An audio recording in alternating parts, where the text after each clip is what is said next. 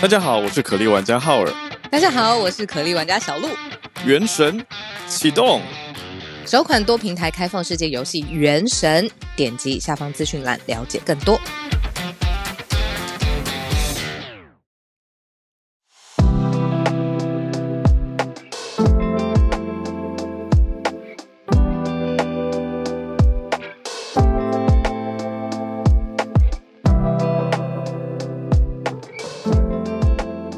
早安，大家晚安，欢迎大家来到今天九月六号星期二的全球串联早安晚安新闻。大家好，嗨，各种早安午安晚安，大家好，大家好。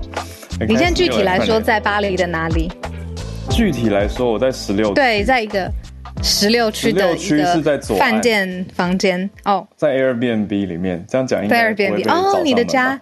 应该还蛮 在担心这件事情，没有，因为我这次选择的标准是治安，因为这一趟来的时候听到很多人说小偷在补充前两年的业绩，所以街上非常，据说小偷非常的猖獗，所以我就很怕被偷。业绩什么意思？就是把游客的东西偷光光。对啊，因为疫情的关系，所以。我我自己身为曾经在搭了一趟公车，护照就不见的人，我我了解欧洲的宵小技术有多高明，所以这一趟就选了一个治安很好的地方。理解十六区，巴黎的十六区。对，在这个地方蛮有趣的。我住的这个地方对面就是 不行，太明确了，不可以讲太明确。反正风景很好，然后这几天天气很奇幻，因为昨天就突然。嗯突然下了一个像台风的雨，嗯，真的像台风一样，所以我跟大家的感受是在一起的。嗯、对，我懂你要说什么了，cue 我的时间到了。那说像台风一样的雨，对不起大家，我的咳嗽真的一直都好不了，大家就是忍耐我一下。刚刚浩尔 cue 我的点呢是台风，像台风一样奇幻的雨，要跟大家分享的就是拉回来台湾，我们十一号台风深蓝诺刚刚。过了，但是现在呢，马上又有今年很可能第十二号台风，名字叫做梅花，很可能会逐渐的从嗯琉球的东南方，然后逐渐往北影响台湾，未来还有可能持续的增强，所以这几天气候其实是很不稳定的，那各地也会有明显的降雨，那就像现在赫尔人在巴黎，台风时候的降雨很奇幻，当然也有别有一番风景，但是这几天出门在外，大家提醒要小心。对，非常好笑，是因为我们租了一个滑板车，嗯、这边有一个跟 Uber 合作的滑板车，叫做 Lime，柠檬莱姆的那个 Lime。怎么叫是跟 Uber 合作？它就是以前，我记得以前它就只叫 Lime，可是它现在它是 Lime Plus Uber，所以用 Uber 应该也可以租借了。是莱姆的那个 Lime 吗？对，L I M E。可是好笑的是，我们大概骑了两分钟，雨就下下来了。本来天是蓝的哦。对啊，本来只是滴一两滴雨哦，瞬间变成台风雨，然后二十分钟之后又恢复蓝天。Oh, 它是一个 elect electric scooter 电动滑板车，电动滑板车，然后呢，这跟 Uber 是竞争关系吗？我觉得是有点像搭配合作吧，U bike 的感觉，嗯、可是滑板车的选项，嗯，对，但是滑板车有停车专区，嗯、如果没有停车专区的话，直接就。好像会罚很高的金额，两百五十欧。嗯，好像还是二十五欧，我忘记了。总之听他们讲是一个很高的、很高的。欧洲才有的电动自行车、嗯、电动滑板车啦。滑板车，对，电动滑板车。对，有有加电的，嗯，会快一点点。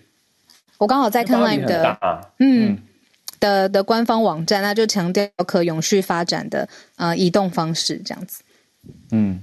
对，这边这边我觉得还蛮在乎永续的，就从几年前超市大家就可能有听过吧，或者有看过一个绿色的标章，就会写 biology 的，有人念 bio，有人念 bio，总之就是强调比较有机的一些耕作啊，或在地的食材等等。嗯，然后像这种交通方式也很看重永续这件事情。理解。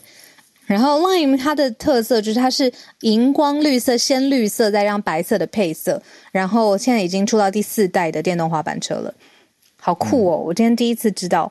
可是我真的很好奇，它跟 Uber 怎么合作？比如说同一个定位的，我跟你说，嗯、因为巴黎实在是、嗯、这种大城市的交通实在是太塞了，所以反而有时候骑摩托车或者是这种滑板车类的人比较可以钻。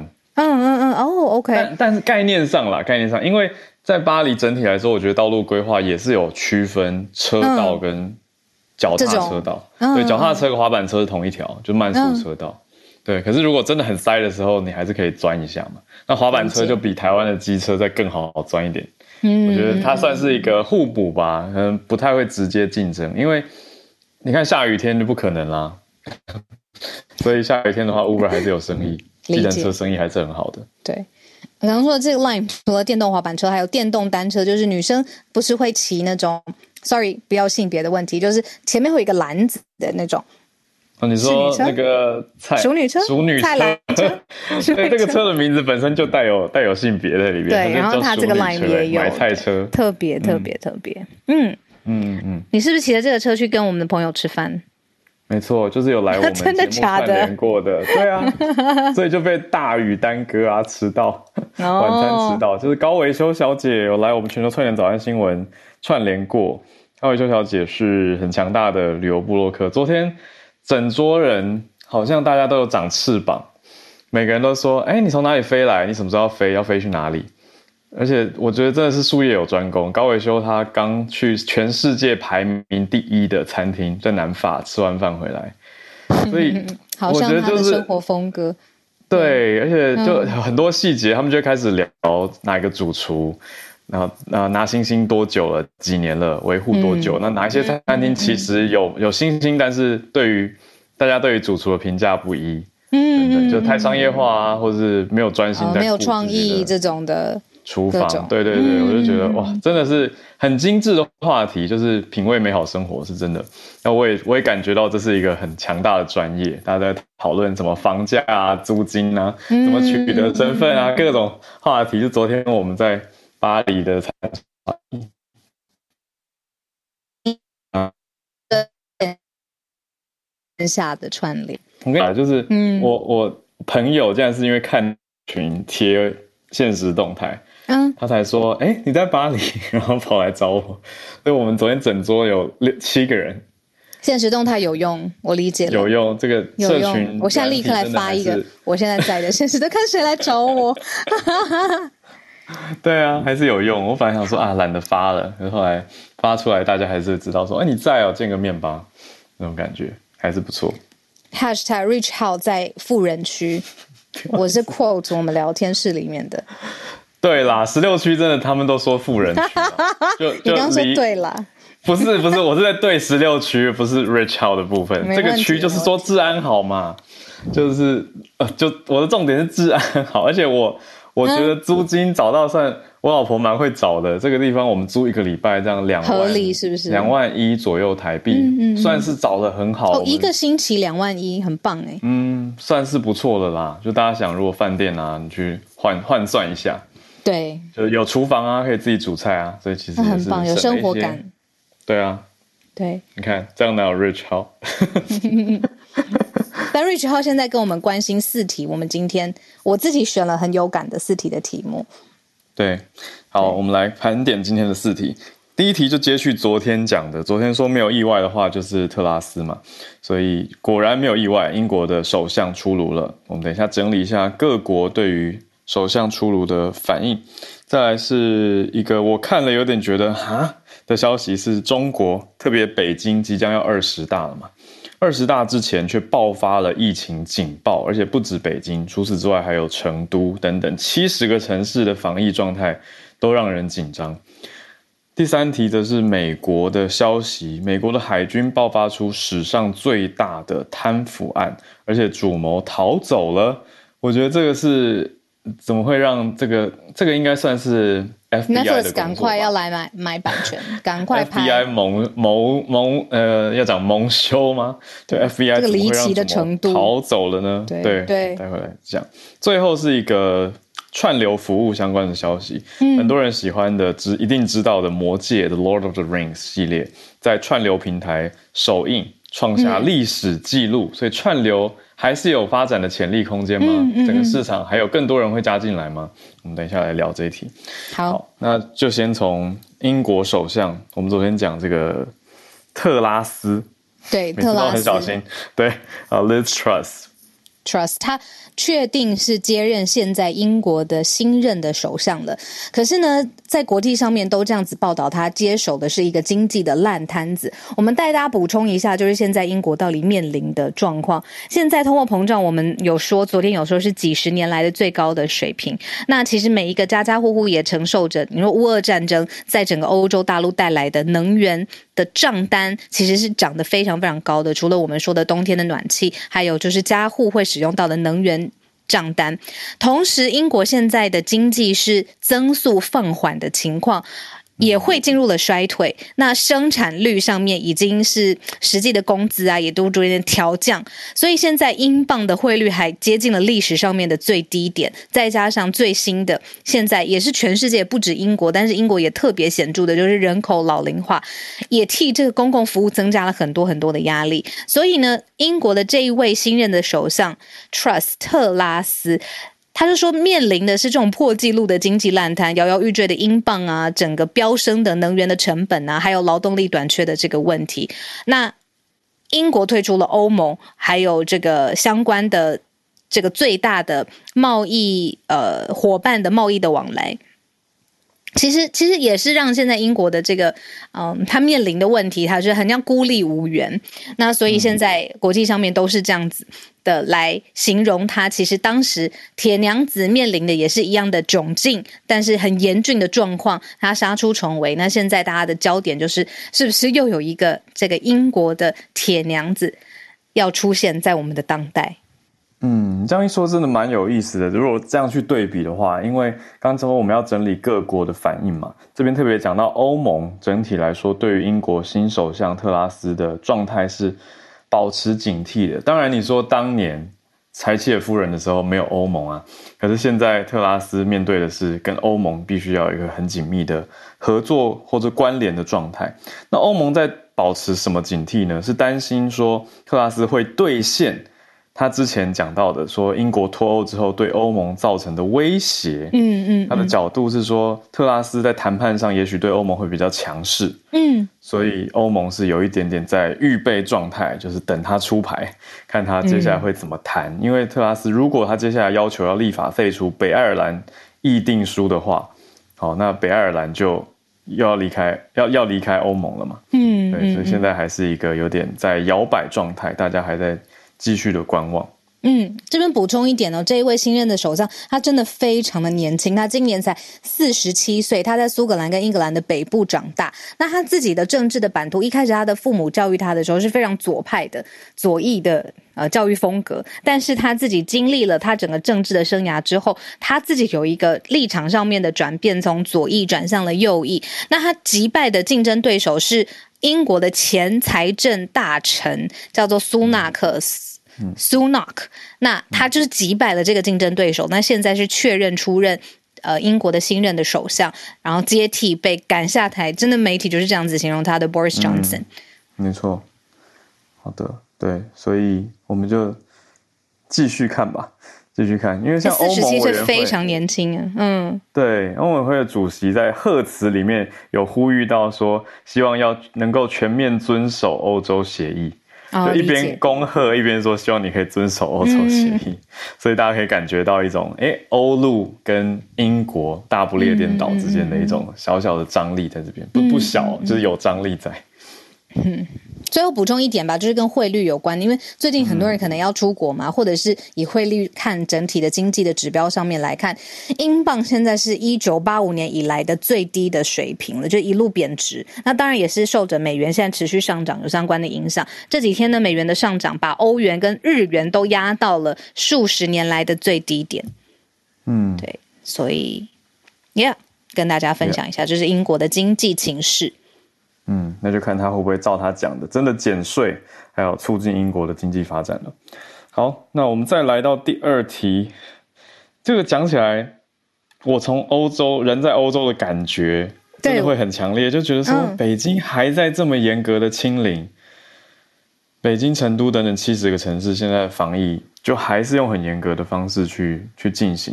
媒体上面是说如临大敌啦。嗯、现在呢，在大学，因为他们的清零政策是持贯贯一路以来就是要贯彻的，但是呢，现在大学就是开学返校嘛，结果呢，当天就是今天啦，当天就宣布说，例如校区就立刻发现有新增的本土确诊病例啊，还有什么初步筛检的阳性的病例，结果才刚刚开学第一天，立刻要求呃学生返校，然后加强健康检测，加七天之内要。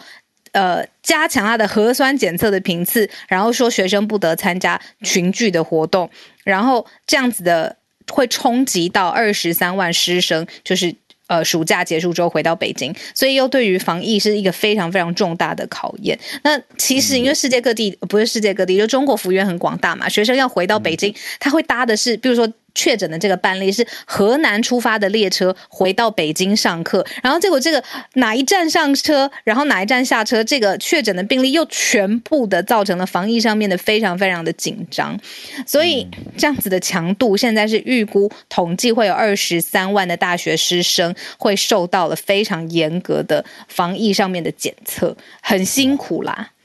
好多人，对啊，嗯，那我们现在也知道嘛，十月十六号下个月中。就要在北京举办中国共产党的二十大，第二十次的全国代表大会，所以现在更是严格，北京是更严格，从三号开始就宣布说从严限制人员进出北京，哎，嗯嗯，所以七天之内，七天之内，因为有一例以上感染者所在的县市区级旅居史的人都会严格限制，等于是说，如果你住的那个县市区，嗯，有。一例以上就有人感染有人就不可以进出北京，非常严。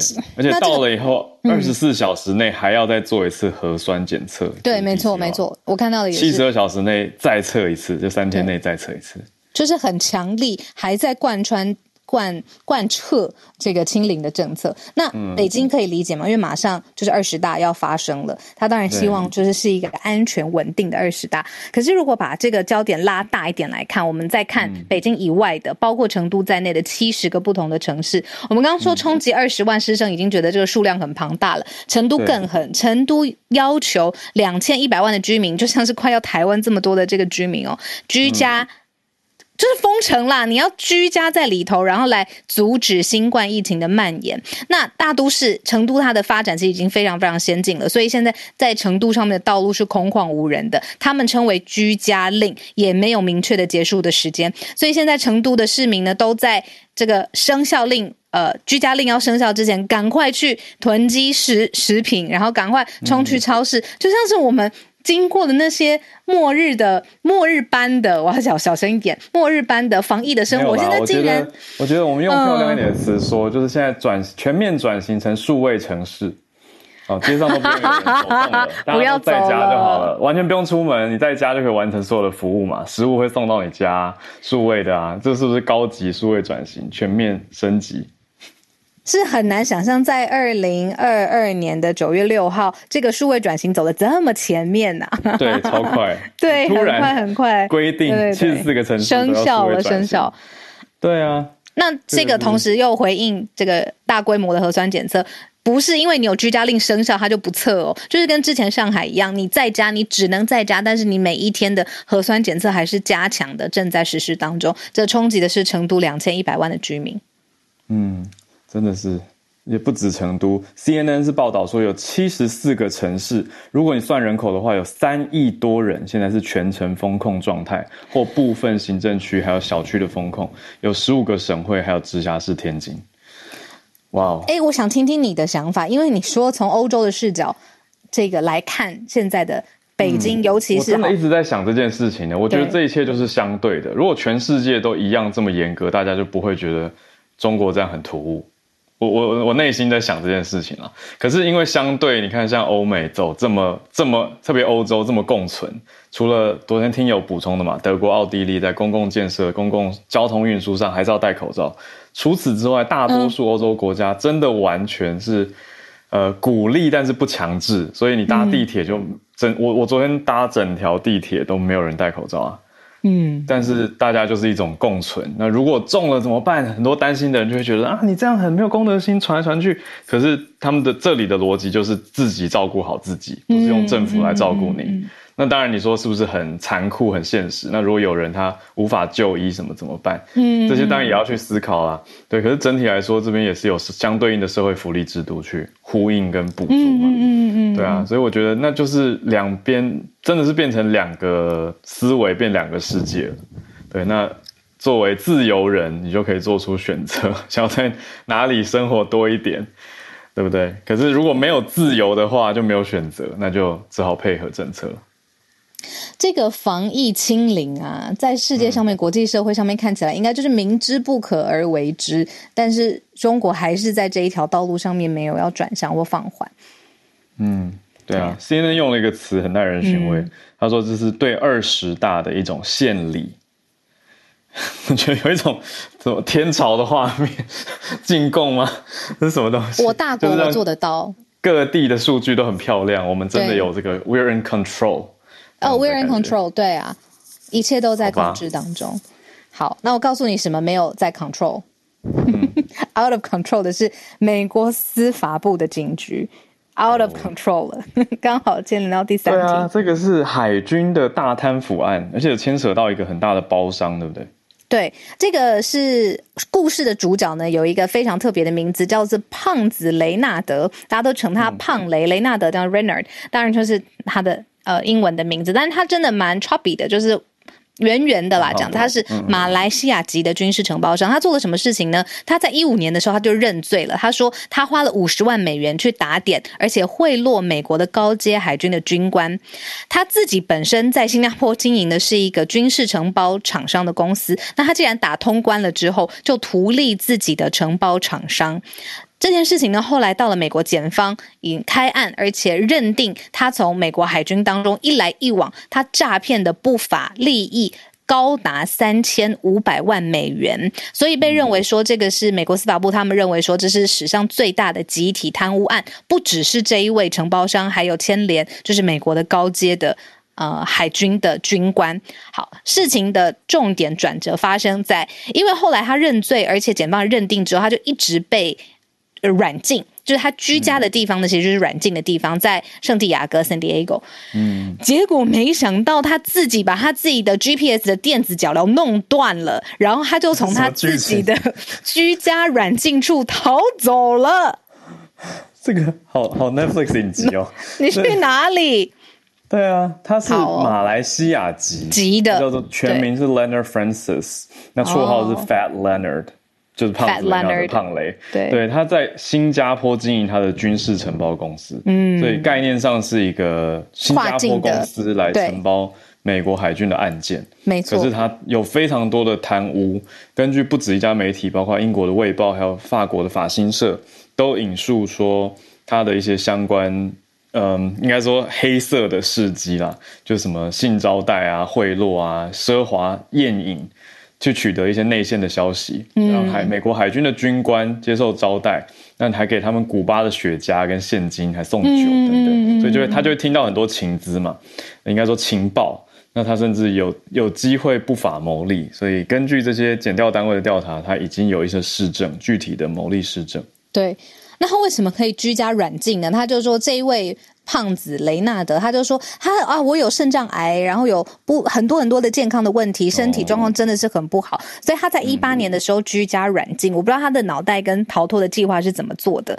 嗯，一八年软禁，然后现在二零二二年四年之后，结果警方在他的家里面发现，就住处里面发现他的 GPS 电子桥梁被切断，然后被逃走，所以真的是 not in control 啊，没有没有把他关好。所以，我刚才说 FBI 这个蛮丢脸的吧？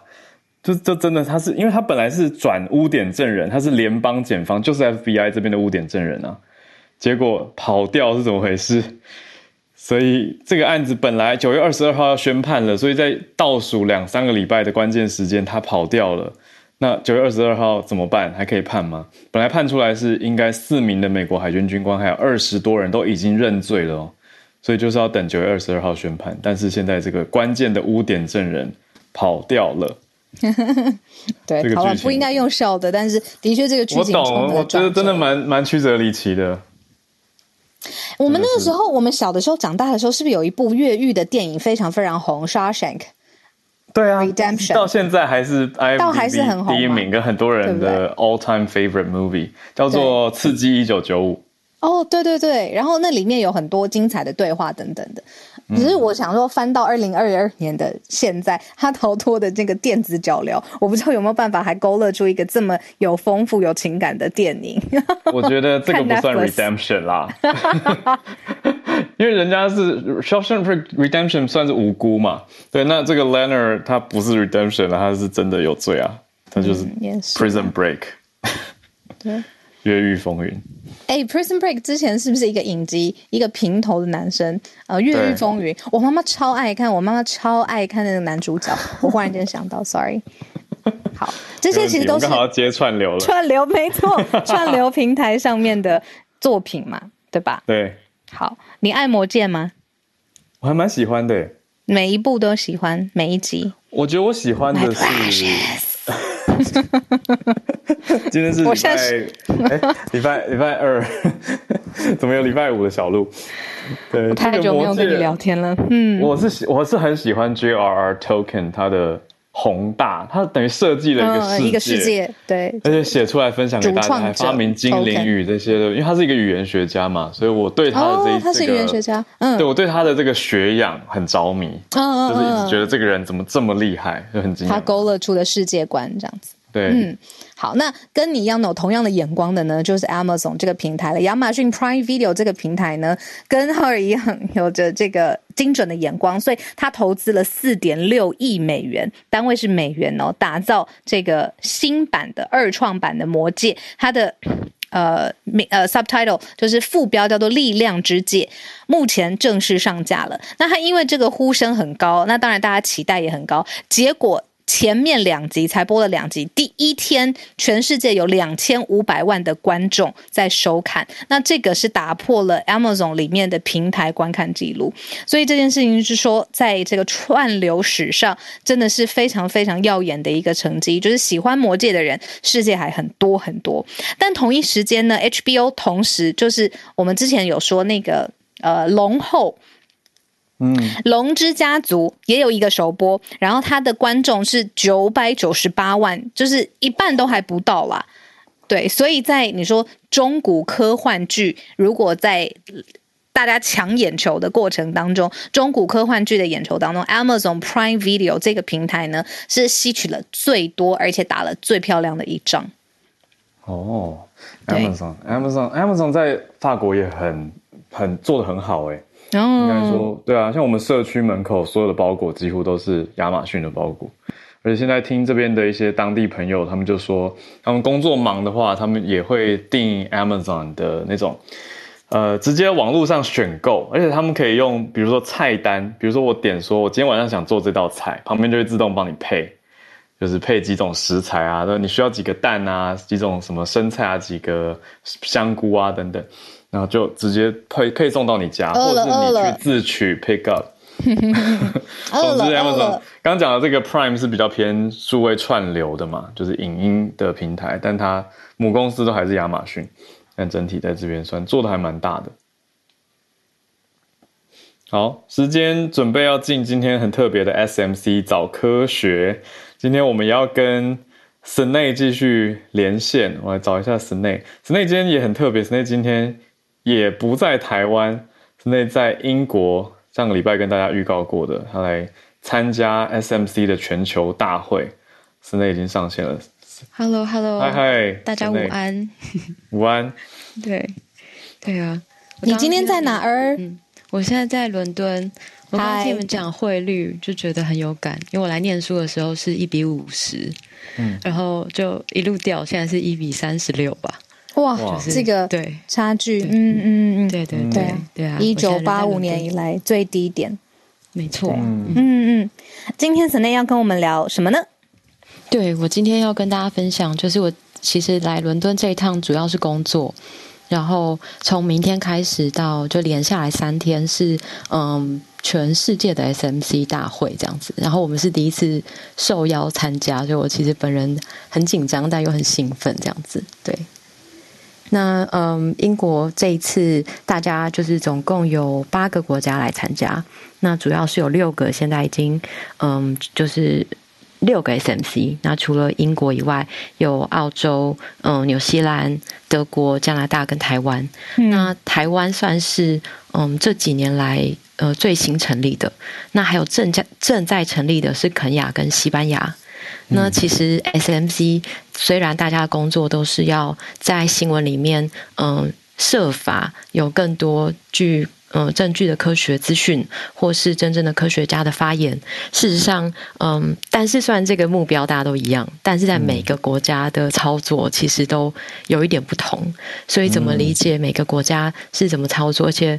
嗯，例如说，我们这次有一个很重要的 agenda 是要讨论，嗯，国际记者会的呃可能性。这样，其实我们有开过一场，就是全部 SMC 的记者会。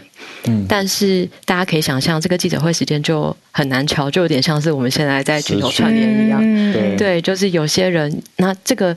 更难是因为，呃，每一个记者，每个国家地区的记者，他因为，例如说他是要，嗯、发电视的，或是他是要发纸本的，或是他要发网络的，其实他的那个时间的需要会不一样。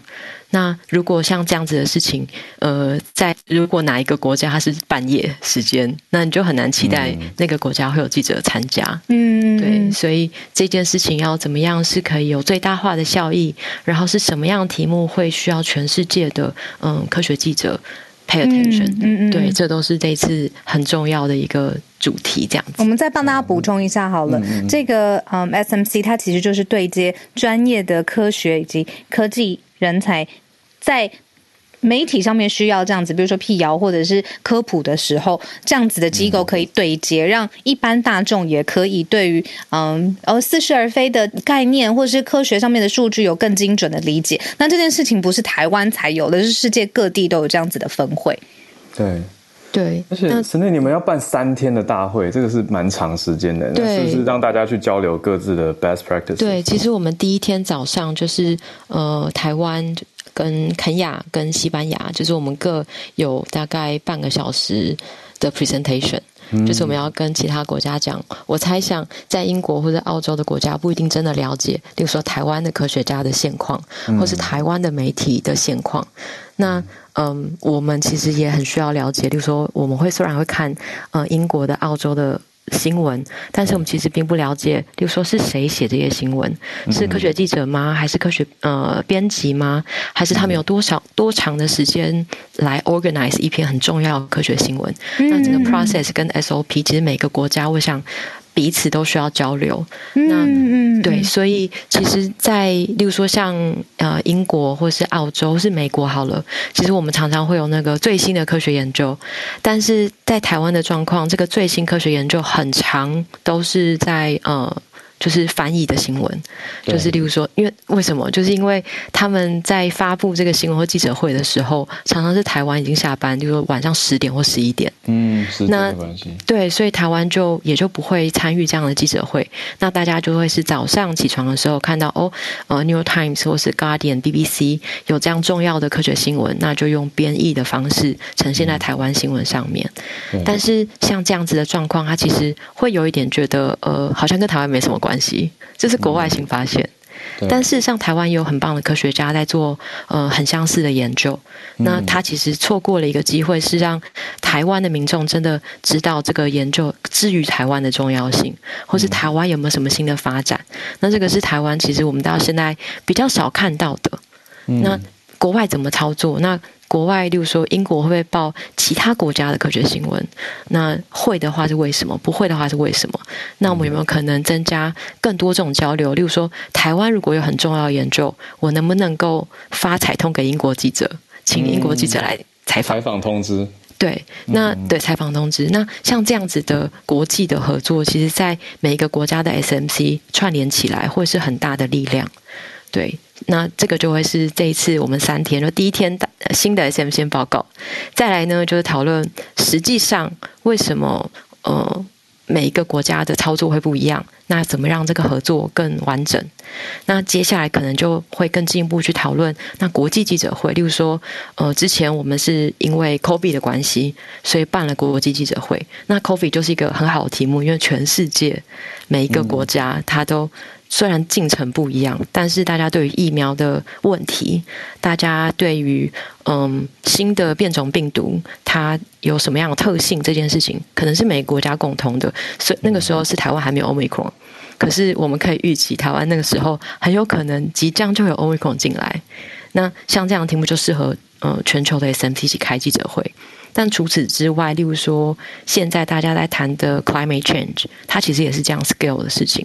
它不太可能是呃有一件事情只有某一个国家需要 pay attention，那这样的事情可能也会需要可以举办国际记者会。那这样子要怎么 organize，可能就会是这三天，就是我们越知道彼此的状况，就越可以嗯 collaboration 这样子。嗯。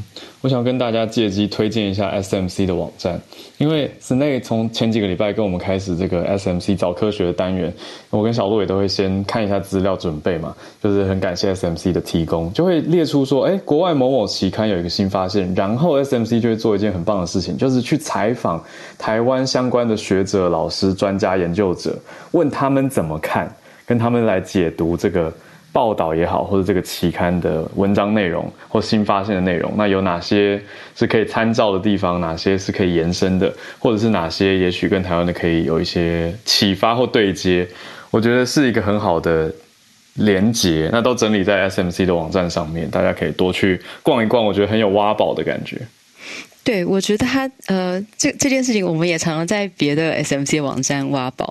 像今天呃，第一则呃，你们刚刚讲的是呃，新首相，对不对？对。其实英国 SMC 就有发呃一些科学家对于新的首相的那你就会看到，其实科学界对于一个，例如说这呃呃 trust，它的主要的证件就是希望能够提振经济。嗯，但是很多科学家就会期待，就是这个新在你提振经济的同时，其实 science and 嗯、呃、，innovation 它应该要是蛮重要的一块，因为、嗯、呃，不管是在 climate change 或是 pandemic 这样的状况底下，事实上它会很需要科技的进展，给民众一个就是可以往前看的那个 hope。嗯、但如果你停止在这个方方面的投资，很有可能如果我们只看嗯、呃，就是很短期的。呃，那你就看不到未来英国在这些地方的重要位置，它的战略位置在哪里？嗯、所以，其实，在每一个国家，他们在处理这件事情，就是科学家怎么看这个世界，科学家怎么跟这个世界互动，他很多时候会提供一个新的视角。那这个视角很有可能是呃。除了科学家以外，可能不太会有人想到用这种方式。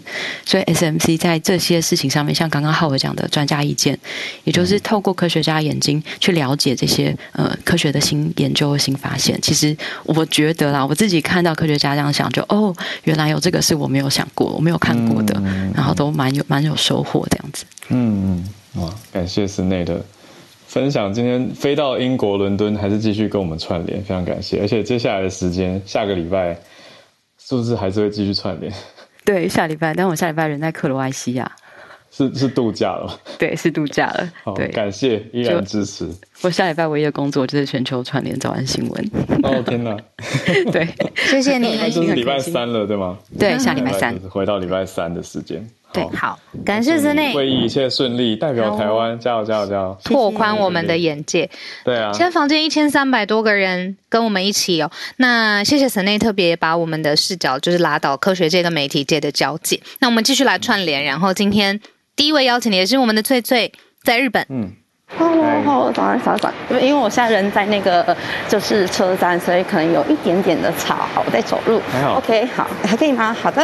嗯、那我今天就来分享一下这一个，我觉得算是一个，我觉得不管是台湾、日本，都还蛮值得去关注的一个问题，就是就是有一个呃女性，一个 叫做小野的女性，她在七月的时候发了一个推特，然后这个推特呢，它本身。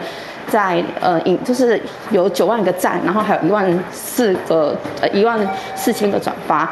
那他是说，就是他在搭巴士的时候，他是因为他有小孩子，然后他就把那个婴儿车就是嗯，把它绑在巴士旁边的座椅上，因为其实日本有一些是有可以就是放婴儿车的那种座位，但是他就被一个嗯四十几岁的男性从旁边一直戳他的车，说这个车什么你要管一下啊，然后甚至后面就很生气的踹了他的车，说你这个车非常的碍眼，就是快点把它折起来，然后就下车了这样子。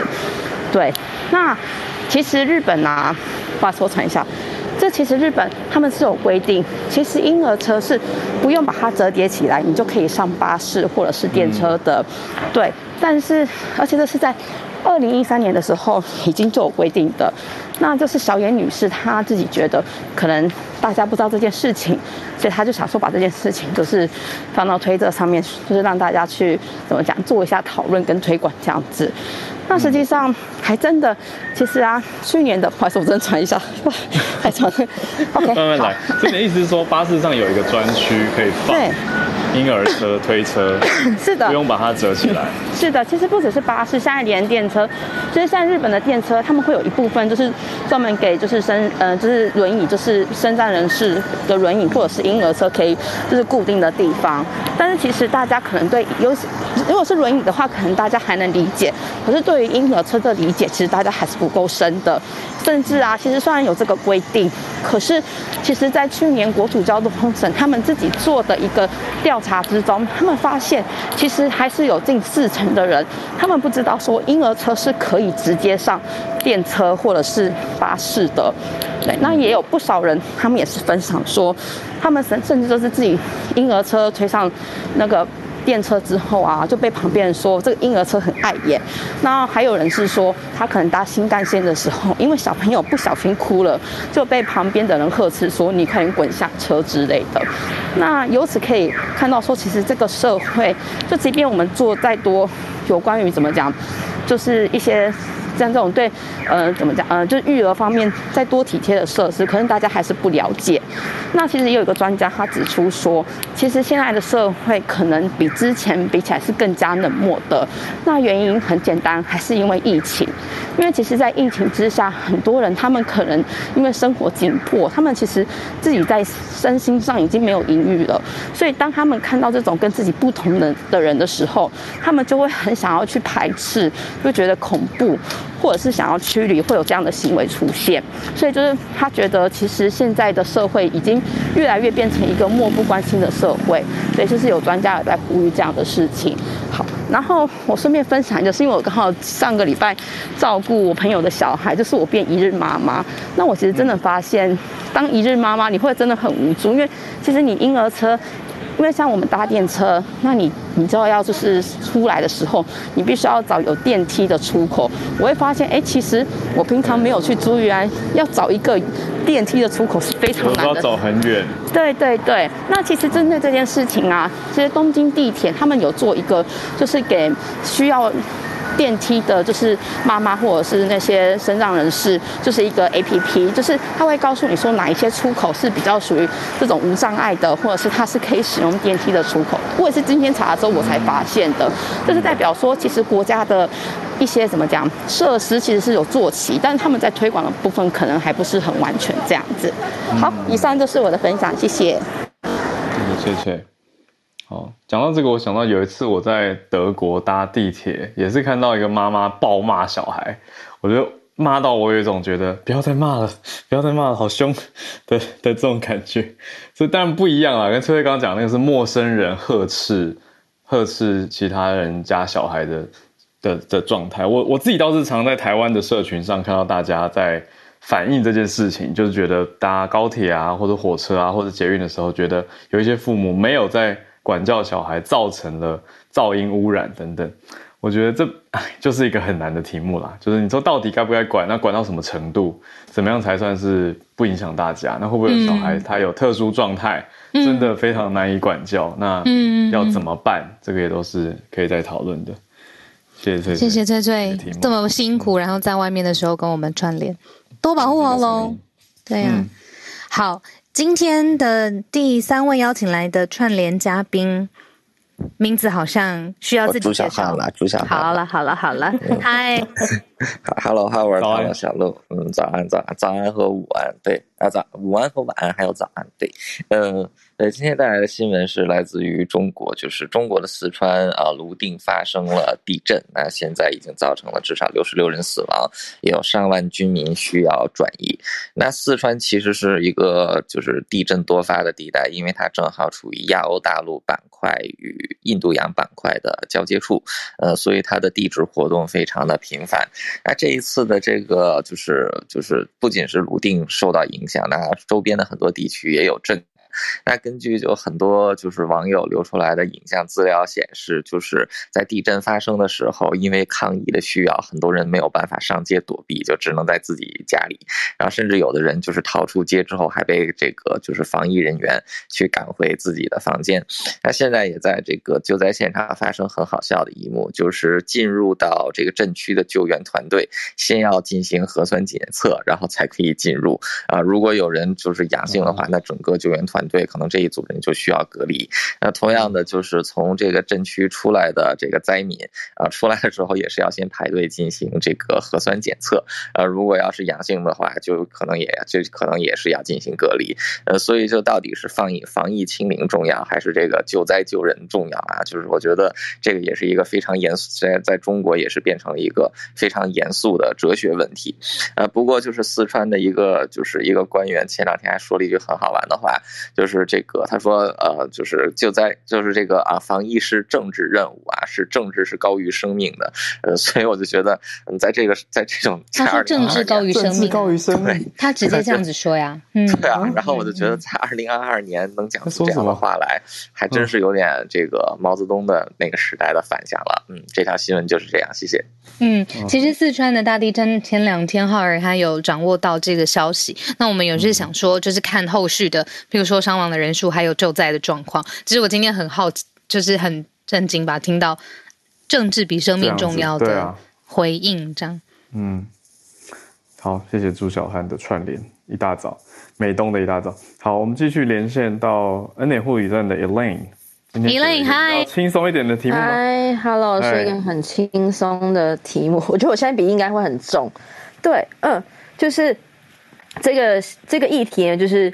餐厅的座位会不会影响到食欲？大家去餐厅的时候，到底是喜欢坐靠窗户的呢，还是喜欢就是坐在暗暗就是独自一个角落的地方呢？那就是美国有一个研究，就是研究显示出，如果是一个很昏暗的地方的话，呃，就是昏暗会影响引发，就是你的食欲会很好，而且你会想要吃甜点。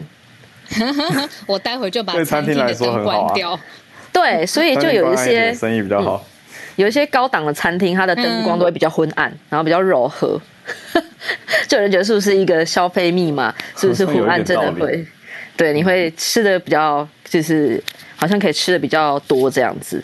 对，那有一些相对的，就是住在比较明亮的位置的话，你可能会比较用心的挑选，就是餐点啊，然后可能会选一些比较健康的、比较清爽的，就是料理食物。那而且光线明亮也会影响到食欲，而且也会就是吃的比较少，然后吃完就会赶快离开这样子，想要赶快去一个暗暗的地方，然后再吃一点不一样的甜点之类的。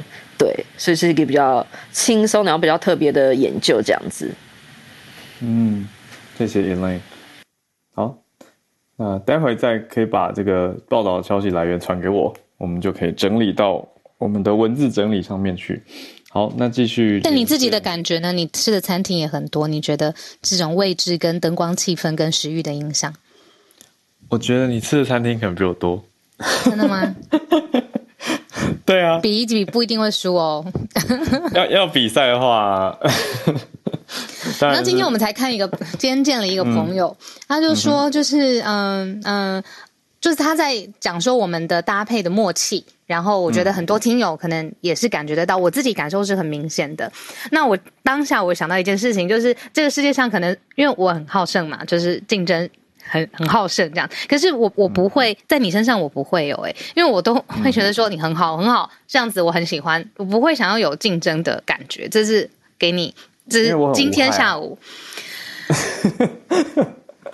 是我会替你的领先或者是成功开心，嗯，嗯，我不会想竞争，感谢，对，所以餐厅你你那个你没关系啊，你赢啊你赢，但我真的有啦，因为前几天才去，我们在米克诺斯嘛，希腊的岛，就去了一家很暗的餐厅，就是像夜店的灯光，只有桌上的小小烛光，就就真的点了很多哎。所以刚刚听 Elaine 讲这个，我就觉得怎么好像真的有一丝一丝的道理。而且当大家想到那种烛光晚餐，也都是比较偏昏暗的、啊。嗯理解。相比之下，如果是亮晃晃的餐厅，你是不是就是赶快点了一个基本的，吃完就走了？嗯嗯嗯，也许吧。有意思。今天最后一位我们邀请的串联的好朋友是我们姐姐。早安，好的，早安，小鹿，还是讲早安最习惯。虽然现在是一个下班的时间，嗯、对。那刚刚其实汉超讲到说，在中国可能他们有一个口号是“政治凌驾于生命之上”。其实，可能在他们这种比较集权的地方，政治也会凌驾于学术之上。那今天就跟大家来哦、呃、分享一则在 BBC 上面讲到说，中共二十大前夕有一篇研究文章引起了大家的关注与争议。就中国历史研究院最近有关于明朝、清朝两代的历史呢，当时有一个说法叫“闭关锁国”，就是讲到说明太祖从他执政以来开始进行海禁政策，那引发了后来的倭寇之乱，然后一直到清朝的时候，他在整个心态上面也是比较保守的，所以引起了后来。到了乾隆中晚期的时候，严重落后于西方，然后一直到道光年间的鸦片战争爆发。可是呢，这一篇新的研究论文却讲，这不叫做闭关锁国，因为在这个闭关锁国的概念当中是有很负面的情绪在的。那这个学者的名字叫做呃陈诚，他是目前纽约州立大学奥尔巴尼。分校的政治学教授，他说他这篇文章当中提到了一个新的观念，叫做自主宪观。他不是闭关锁国，是因为他遇到了西方资本主义或者是西方这种比较有掠夺性的殖民性质的政权要来跟自己接触的时候，他们本能性的去触发了所谓比较限制的这样的一个状态。可是中国这么做，就代表他们自己闭起关来锁住自己的国家吗？呃，他在文章当中提出了很多反驳，说没有啊，我们还是跟天主教有往来啊，然后我们也接受了美洲的新物种啊，然后也有了玉米啊，有了番薯啊，有了不一样的这些呃食物上的改变或文化上的改变啊，那只是我们动态进行调整而已。那这篇文章为什么会让大家觉得非常的敏感？是因为现在刚好是一个中国正在进行封城，然后进行比较高压统治的一个状态，所以这篇文章的出现，就让大家不仅怀疑，是不是跟过去从习近平执政以来不断想要洗白的中共历史有一个非常高度的连结？那我们看到的是蔡霞，就是之前这个哦，从中共党校来到美国的这一位学者，他就讲到。中国历史研究院之前就已经有帮知青下乡这件事情洗白，就是文化大革命的那个阶段当中，有很多青年人他们被迫放弃现在的学业，然后以下乡向农民学习为借口，然后离开了大城市。那包括习近平本人也是这一波的所谓知识青年下乡运动当中的受害者。那他也曾经亲眼看到自己的姐姐在面前上吊的样子，所以其实他们是受害的。但是在过去，中共他们不断想要去洗白，他们甚至认为说，知青那个年代，或者说文化革命那个年代，是一个非常质朴，然后非常纯洁、非常单纯的年代。想要用这个方式来比拟说，哦，你看现在我们接受西方文化，然后好多改变都出现了，现在人心不古。那这个风潮其实有在中国的某一些学界，或者是他们的呃微博也好，或在网络的圈子里面流传。那其实看了之后会觉得有点感慨啦，就是说，在一个政治氛围比较高压的状态之下，其实很多人他现在发表的，无论是学术的研究也好，还是明星的言论也好，某种程度都会受到。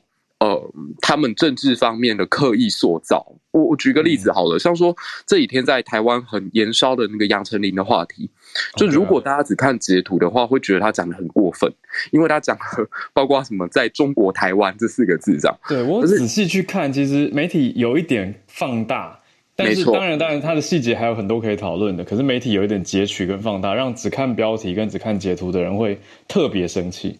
是啊，所以我我觉得，其实在一个高压的空间或高压的国家里面，其实有的时候你看到这样的新闻，它都是刻意被制造出来或截取出来的。那包括说中国这几年也在。呃，因为刚好前几天戈巴契夫过世嘛，他们就在检讨说，苏联当时的解体是不是一个意识形态上面的崩解所导致的结果？就是我们自己的国民对于自己的体制没有信心，对于自己的领导人接受了西方那一套泼。泼黑水、泼脏水的这个出来的状况，所以最后导致整个国家对于自己的信心崩解，以至于整个系统的崩坏。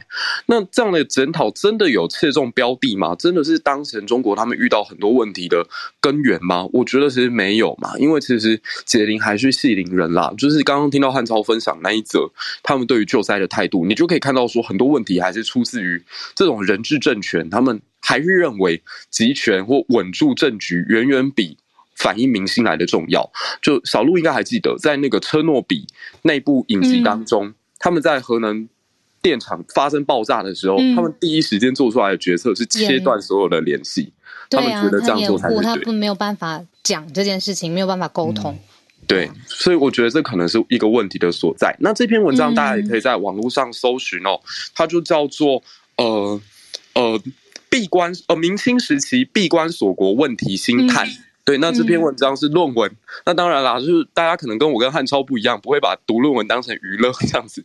那如果有兴趣的话，我会把它整理好，放在自己的脸书粉砖，对，再跟大家分享。嗯，嗯，谢谢谢谢。我是朱小汉啦，嗨，朱小汉。对，他不是汉超啦，他是朱小汉。当然，我们明天聊一下杨丞琳这件事情吧，因为就我的媒体判断，我觉得他会再烧一阵子。对啊，那里面的嗯沟通的细节，然后包括现在文化上面怎么解读这样子的一个跨，的确在两岸它都有很高的知名度嘛。那这样子的演艺人员他们面对的的现现代的困难，对，我们明天可以聊一下。我一直记得好多好多年前，杨丞琳就有一次讲到历史，讲到八国联军就被骂过。对呀、啊，这一次很惨很辛苦，又又过了很多年，可是这一次讲的是。在台湾吃海鲜是不是奢侈？可是当然还有一些前后文牵涉到他自己讲他的家境等等，我们可以再跟大家对啊，明天可以来聊一下，dissect 一下。对啊，今天时间刚好七点二十九分，我再再讲下去，我要咳到不行了。对啊，差不多，我们也准备要来收播了。今天礼拜二的早安新闻就到这边告一个段落，明天再继续同样的时间跟大家串联。欢迎大家分享给你身边身边的朋友、亲朋好友。那加入我们的收听行列。然后我更感谢的是，就是虽然我们时间挪移，依然加入我们房间 live，嗯，跟我们互动的所有人，谢谢你们，也为了这个节目挪移你们的收听的习惯，这是我非常非常感恩的事情。对，特别是来串联的大家，嗯、对，也欢迎大家来 Clubhouse、来 Podcast 都可以听得到，还有我们的脸书有一个粉丝专业。嗯呃，应该说粉丝专业也有，社团也有，都叫做全球串联早安新闻，就欢迎。也有 Instagram 哦，嗯嗯，多多看看，多多发言。祝福我的好伙伴旅游一路顺利，我看你的线动也过过干瘾，这样子。下个月就换小路了，跟大家预告一下，我们又要再乔一个新的连线时间。不会，不用，不用，不用，不用，不用，不用乔新，对，不用乔新的连线时间。哦，维持早八，对，维持早八，好好，All right。对，不要有太大变动。我这个，嗯嗯，那个，我的心老了，承受不起。没有问题，我我们就固定固定固定好，好，会再跟大家再确认的时间。好，那我们今天就到这边告一段落，明天见喽，大家拜拜，大家拜拜，Have a great night。